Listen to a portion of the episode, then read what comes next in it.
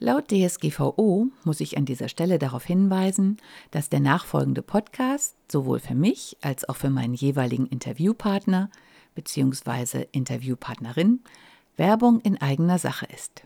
Und nun viel Spaß beim Zuhören. Fühlst du dich manchmal nicht so richtig wohl in deiner Wohn- oder Arbeitsumgebung? Dann bist du hier genau richtig. Herzlich willkommen zum Wohn dich Podcast. Ich bin Regina Rauin und bringe dir die Welt der Wohnpsychologie näher. Du wirst deine Wohn- und Lebensumgebung so gestalten können, dass sie nicht nur eine positive Wirkung auf dich hat, sondern auch auf deine Gesundheit, deine Leistungsfähigkeit und dein Wohlbefinden. Bist du bereit, deine Räume neu zu erleben?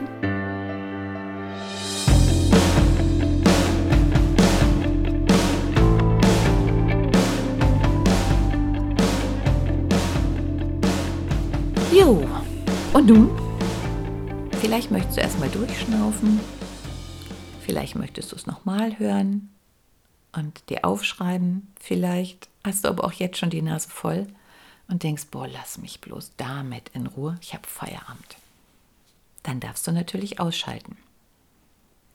Aber, wie ich am Anfang bereits erwähnt habe, ja, es kann sein, dass gerade dann du auf jeden Fall weiterhören solltest. Okay, da ich kein Arzt bin, wenn es schon ganz schlimm ist und du morgens kaum aus dem Bett kommst, die, ja, der Sonntag schon gar kein Sonntag mehr für dich ist, weil der Montag ja vor der Tür steht, dann ist es, glaube ich, Zeit, dir wirklich Hilfe zu holen. Also zum Arzt zu gehen, vielleicht zum Therapeuten zu gehen und was ich auch sehr empfehlen kann, eine Familienaufstellung zu machen. Denn es kann gut sein, dass all die Dinge gar nicht wirklich ihre Ursache in dir haben, sondern dass das Dinge sind, die schon über Generationen auch irgendwie weitergereicht worden sind. Ja, dass Verhaltensweisen dir mit eingeredet worden sind oder du übernommen hast, die für dich schädlich waren und für die du eigentlich aber gar nichts kannst und die dir noch nicht mal richtig bewusst sind. Und dafür ist eine Familienaufstellung bei einem wirklich guten Familienaufsteller oder einer guten Familienaufstellerin mit Sicherheit Gold wert. Das, was ich an der Familienaufstellung auch so sehr schätze, ist, dass du halt während den Aufstellungen in andere Rollen schlüpfst. Und glaube mir, du bekommst immer Rollen, die etwas mit dir zu tun haben. Und das, was in der Vorstellung immer ganz schrecklich ist, ist tatsächlich, ja, es ist schwer zu glauben, aber es ist ein Geschenk. Denn du wirst bei einer Familienaufstellung in Rollen stehen, die von außen ganz gruselig sind. Das Gute daran ist aber, du merkst, wie sich solch eine Person innen fühlt. Also sei es der cholerische Chef, der dich immer anschreit, sei es der Kollege, der dir immer vors Knie tritt. Du wirst spüren, wie sich derjenige innen fühlt, weil irgendeine Figur die damit zu tun hat, wird mit Sicherheit in den Aufstellungen vorkommen. Denn du bekleidest ja auch einige Positionen dann selber. Ja, und dann wird dir etwas klar, was uns so nie klar ist. Denn wie auch im Buch beschrieben, wir hätten so gerne den Retter, der uns aus dieser Situation holt, den Chef, der doch endlich mal verstehen soll, wie es uns geht. Nur Fakt ist, und ja, auch damit muss ich dich so ein bisschen konfrontieren. Ähm, wenn du, egal bei Chef, bei Freund, bei Mann, bei Untergebenem, wie auch immer, die ganze Zeit sagst, jetzt muss der doch mal endlich kapieren. Der wird es nicht kapieren, jedenfalls nicht das, was du gerne hättest, was er kapiert. Und zwar deswegen, wenn er so denken würde, wie du gerne hättest, dann würde er sich nicht so verhalten. Das heißt, tief in ihm drin spielen sich ganz, ganz andere Abläufe ab, als du denkst oder du dir wünschst oder du dir vorstellen kannst.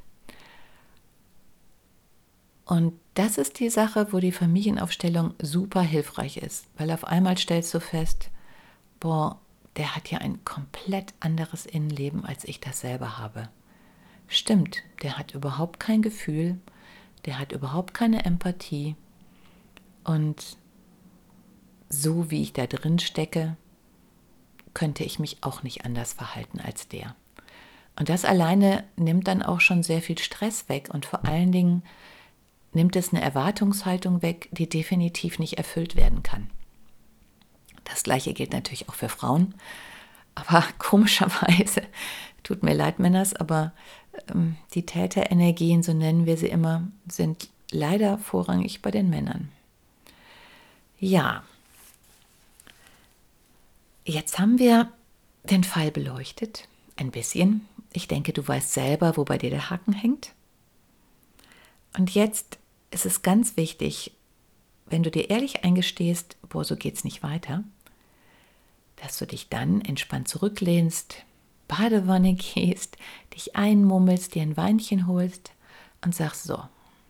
Und jetzt fange ich an, etwas zu ändern. Der erste Schritt ist, dass du am besten die Augen schließt und dir vorstellst, wie hätte ich es denn gerne? Also ist die Firma schon ganz okay, aber ich möchte gerne andere Tätigkeit haben, der Kollege nervt. Oder in der Familie haben sich da Sachen eingespielt, die sich so aufgepusht haben, die du nicht mehr haben möchtest, wo du irgendwie reingeraten bist, was dir auch noch nie so bewusst war. Also lehn dich einfach zurück und jetzt ist es daran, dir die schönen Dinge vorzustellen. Das, was du richtig haben möchtest. Vergiss all das andere, mach dir keine Gedanken, wie du da hinkommst. Es geht nur darum, tief in dir drin zu spüren. Was macht dir Spaß? Was hast du als Kind gerne gemacht? Was hast du schon so lange nicht mehr gemacht? Wenn du alles Geld der Welt hättest, alle Zeit der Welt, was würdest du dann machen? Und ich hoffe, ich habe jetzt ein kleines Lächeln auf dein Gesicht gezaubert und ich hoffe, dass diese positive Energie sich in dir weiter ausbreitet. Denn diese positive Energie ist das, was dich aus der Situation herausholt. Ja, denn der nächste Schritt ist eine echte Herausforderung für jeden, der in diesem Tumult drin ist. Denn alle Stimmen in dir werden sagen, nein, du darfst nicht früher von der Arbeit gehen, nein, du darfst das Geschirr nicht ungespült stehen lassen, oh Gott, du wirst das und das nicht machen, die anderen werden kommen und es wird nicht perfekt sein. Das musst du aushalten. Ja, die anderen werden wahrscheinlich nicht begeistert sein, wenn du nicht mehr die Dinge tust, die du die ganze Zeit getan hast. Aber wo bist du hingekommen, als du das gemacht hast? Genau, es ist Zeit, es zu ändern. Und was jetzt ganz, ganz wichtig ist, dass du an den positiven Dingen festhältst. Und dass du, bevor du dich in den ganzen Wust stürzt, erstmal etwas Positives für dich tust. Und es ist relativ egal was. Ob du dir jetzt einfach einen Abend mit Freundinnen gönnst, ob du dir nur einen Spaziergang gönnst jeden Tag, ob du anfängst Musik zu machen, ob du zum Sport gehst. Es muss auf jeden Fall etwas sein, was du einfach gerne machst, was du auf gar keinen Fall machst, weil du das jetzt tun solltest oder alle machen Yoga und dann gehe ich da mal hin, um mich zu entspannen. Wenn du das innerlich nicht spürst, bitte lass es, weil sonst gehst du in die gleichen Prozesse wieder rein, aus denen du ja weg möchtest. Es kann auch was ganz Banales sein, dreimal durch den Raum hüpfen, laute Musik anmachen oder länger aufbleiben. Auf jeden Fall musst du dich richtig reinstürzen mit aller Energie. Und dann wirst du sehen, dass wieder so ein Lebensfunke aufgeht und du merkst so, hey, da ist ja was, was mich ablenkt oder besser, was mich eher gefangen hält oder auf neue, auf neue Richtungen bringt, mir neue Ideen gibt. Und das solltest du auf jeden Fall kultivieren, denn wenn du damit anfängst, ist der erste Schritt getan, die Situation, die dich äh, so stresst, mit ein bisschen Abstand zu betrachten und vor allen Dingen Energie zu haben und gleichzeitig zu spüren, da geht auch was anderes. Und im Prinzip weitest du dann von da aus die Sachen aus. Und natürlich wird nicht durch einfach nur lustige Dinge machen und für dich guttunende Dinge das andere erledigt. Nein, das wird nicht so sein. Also es ist auch nicht so leicht, sonst kämen ja alle ganz easy raus, beziehungsweise wären nicht in dieser Situation. Aber wenn du mit diesen positiven Dingen gestärkt bist, dann hast du die Chance, die unangenehm anzugehen. Und zwar Häppchen für Häppchen. Du wirst nicht alles auf einmal lösen können, aber fang mit dem an, was du so richtig blöd findest, und dann überlegst du, wie du das wegkriegst. Oder wenn es auch um die Wohnung geht, Fang einfach an, die ersten Teile, die erste Ecke aufzuräumen und arbeite dich dann nach und nach vor. Und wenn du so ein bestimmtes Quantum geschafft hast, dann wirst du merken, boah, das macht dir eigentlich Spaß und das tut richtig gut. Und ich kann dir nur an die Hand geben, versehe die Dinge, die du tust, mit einer Bedeutung. Seit ich das mache, mache ich Dinge, die ich sonst immer ganz schrecklich fand, mit viel mehr Elan und ich merke es gar nicht mehr richtig. Also zum Beispiel Fenster putzen. Es hilft ungemein, wenn du gerade in den Situationen, wo du nicht weiter weißt, sagst, okay, ich putze meine Fenster, um wieder den Durchblick zu bekommen. Und das Schöne ist ja, dass du beim Putzen siehst, ja, dass du mehr Durchblick bekommst. Und diese schlichte Tätigkeit, wenn du einfach dich dahin gibst, wird dazu führen, dass in deinem Kopf, wenn du es zulässt, auch Lösungsmöglichkeiten auftauchen, dass da die andere Stimme hochkommt, die dann sagt, hm, das eine muss ich doch nicht mehr machen. Warum übernehme ich eigentlich immer die Tätigkeiten von der Kollegin? Warum lasse ich mich von dem und dem anmotzen? Also, ja, du wirst sehen, bei diesen Tätigkeiten kommen solche Impulse. Gib denen nach und guck, was für dich gut ist, schreib sie dir auf und vor allen Dingen mach das. Vor allen Dingen je schneller, je besser, damit es nicht wieder verfliegt. Ja, und ich erzähle dir jetzt noch das, was ich vielleicht schon mal in einem Podcast erzählt habe, aber es ist ganz egal, um dir ein bisschen Hoffnung zu machen. Weil es geht gar nicht um die großen Entscheidungen. Die großen Entscheidungen fangen immer mit den kleinen Entscheidungen an. Und das, was ich mir immer vor Augen halte, ist eine Situation, die ich, weiß ich nicht, vor einem Jahr oder so erlebt habe, als ich von Frankfurt nach Hause fahren wollte mit dem Zug. Es hatte geschneit und ich weiß gar nicht mehr, was auf der Bahnstrecke passiert ist. Auf jeden Fall gab es nur noch einen einzigen Zug, der Richtung Heimat fuhr. Der fuhr auch nicht den normalen Weg, weil diese Strecke gesperrt war, sondern über viele Umwege. Und ich habe mit Glück und mit der Hilfe eines äh, neben mir stehenden Bahnfahrers, der ziemlich pfiffig war, weil er viel fuhr, haben wir es geschafft, diesen einen Zug zu finden und wir haben es geschafft, da reinzukommen. Und wir wussten ganz genau, es fährt nur noch dieser eine Zug. Ja, und dann kam erstmal die erschwerende Situation, dass wir dann zu viele im Zug waren und eine Stimme aus dem Off sagte, dass einige Leute aussteigen müssen. Die kriegten dann auch 25 äh, Euro, glaube ich, als Entschädigung. Und wir haben da gestanden in der Mitte des Abteils und haben gesagt, nein, wir haben draußen die Anzeigen gesehen, wir wissen, es gibt keine Alternative, nur diesen einen Zug. Wir bleiben hier. Erste Entscheidung. Dann ist der Zug losgefahren und weil der schon vorher sehr lange durch die Gegend geguckt war, war es echt stickig drin. Der war total überladen. In den Gängen saßen die Leute, die Koffer standen überall rum. Es gab keinerlei Sitzplätze mehr. Ja, und ich stand da und dachte, boah, jetzt so ein schönes kaltes Bier. Und das habe ich auch so kundgetan und alle rundherum haben so gesagt, hahaha, ja, wäre eine schöne Sache, aber das kannst du ja wohl vergessen. Der eine sagte so, ja, ich hätte vielleicht noch ein warmes, aber kann ich jetzt auch nicht empfehlen. Und irgendwie aufgrund der Reaktion der Leute wurde mir auf einmal klar, scheiße, ich habe einen niedrigen Blutdruck und wenn ich hier in dieser stickigen Luft stehe und mit der Betonung auf stehe und das vier Stunden, dann werde ich keine vier Stunden stehen. Irgendwann wird mir schwarz vor Augen und ich werde umkippen. Und da habe ich total keine Lust drauf. Und dann tauchte wieder das Bild mit dem Bier auf. Kaltes Bier. Und dann habe ich die so angeguckt und habe gesagt, hey, hier muss doch ein Bordrestaurant sein. Ja, und dann sagte der, der direkt neben mir saß, also wir sind hier schon einige Stunden mit diesem Zug unterwegs. Und ja, wahrscheinlich gibt es ein Bordrestaurant, aber wer weiß da schon, ob es wirklich angehängt worden ist? Und auch wenn es angehängt worden ist, wir sind schon so lange unterwegs, das macht gar keinen Sinn, dahin zu gehen, weil die werden gar kein Bier mehr haben.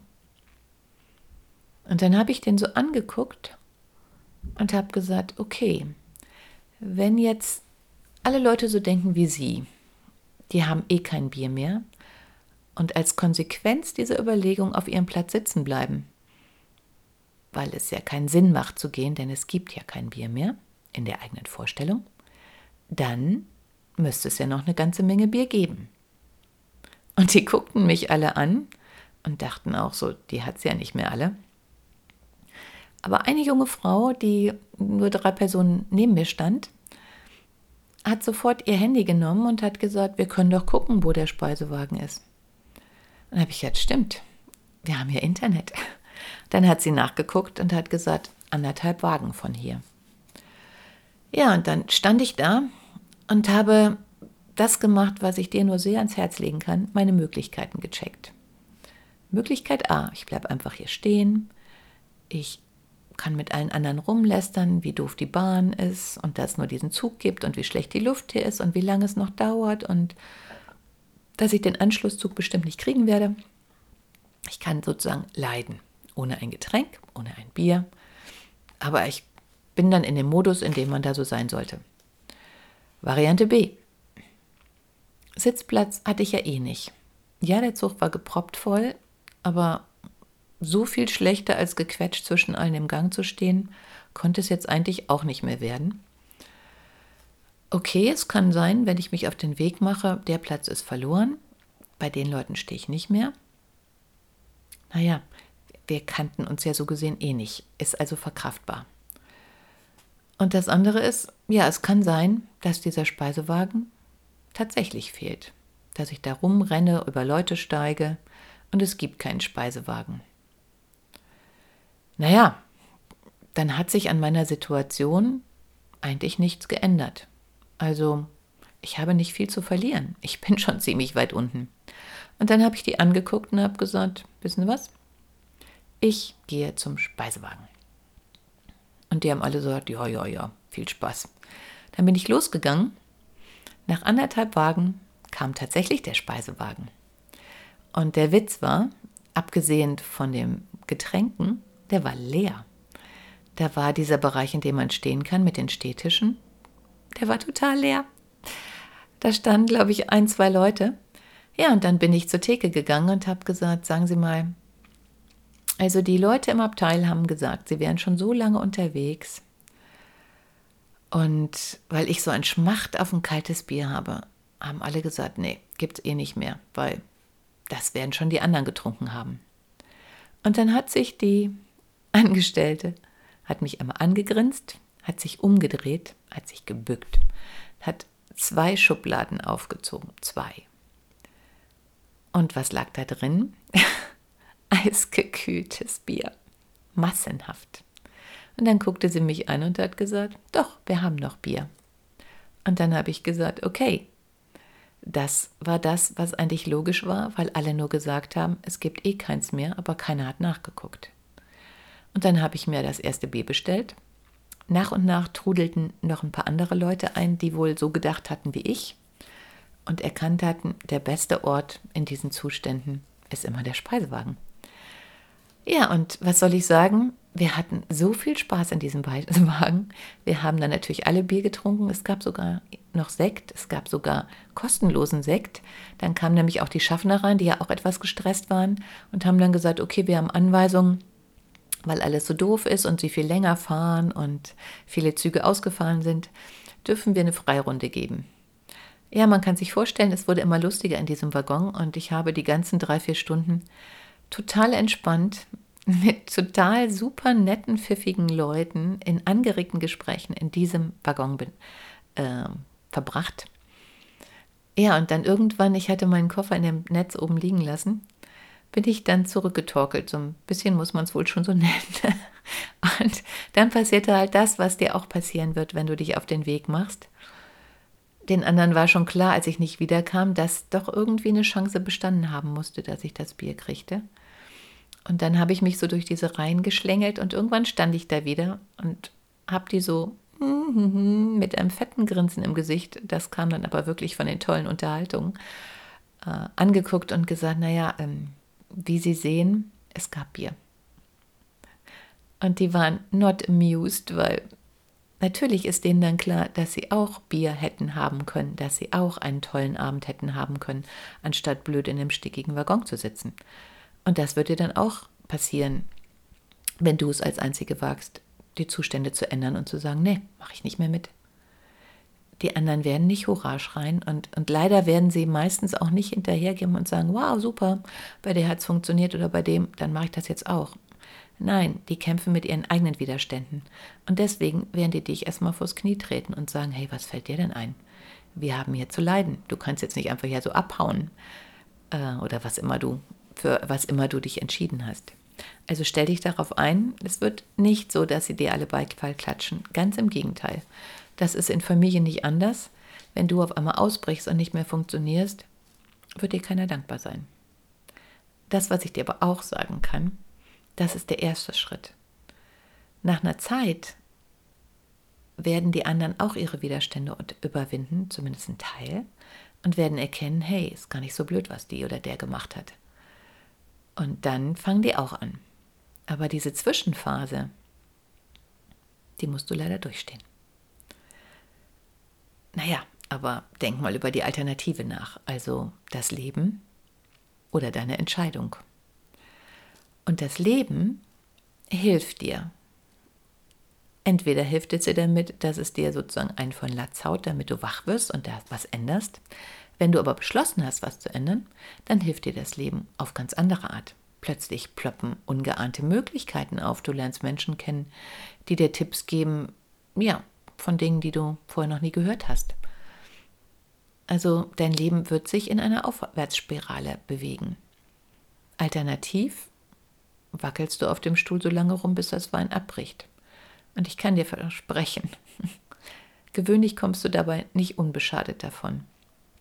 Denn das Leben weiß, was es tut und wird dich ausbremsen, damit du endlich hinguckst und in die Handlung kommst. Also spar dir den Weg. Geh in den Salon das Bier trinken und sag, hey, ihr könnt mich alle mal. Ich mach's anders, ich mach's besser, ich passe auf mich auf. Und in diesem Sinne, Burnout nicht mit mir, nicht mit dir, nicht mit uns. Ciao. Hat dir die heutige Episode gefallen? Dann bewerte diesen Podcast am besten mit Kommentar direkt bei iTunes. So gibst du auch anderen die Chance, diesen Podcast besser zu finden und die Tipps nutzen zu können. Hast du vielleicht noch Fragen oder Anregungen für die nächsten Folgen? Dann hinterlasse dein Feedback gerne unter dem Blogbeitrag zu dieser Episode oder sende es direkt per E-Mail an podcast.wohndich.de. Meine E-Mail-Adresse und alle Links zum Beitrag findest du in den Show Notes. Und denke immer dran, wohn dich und entfalte deine Persönlichkeit.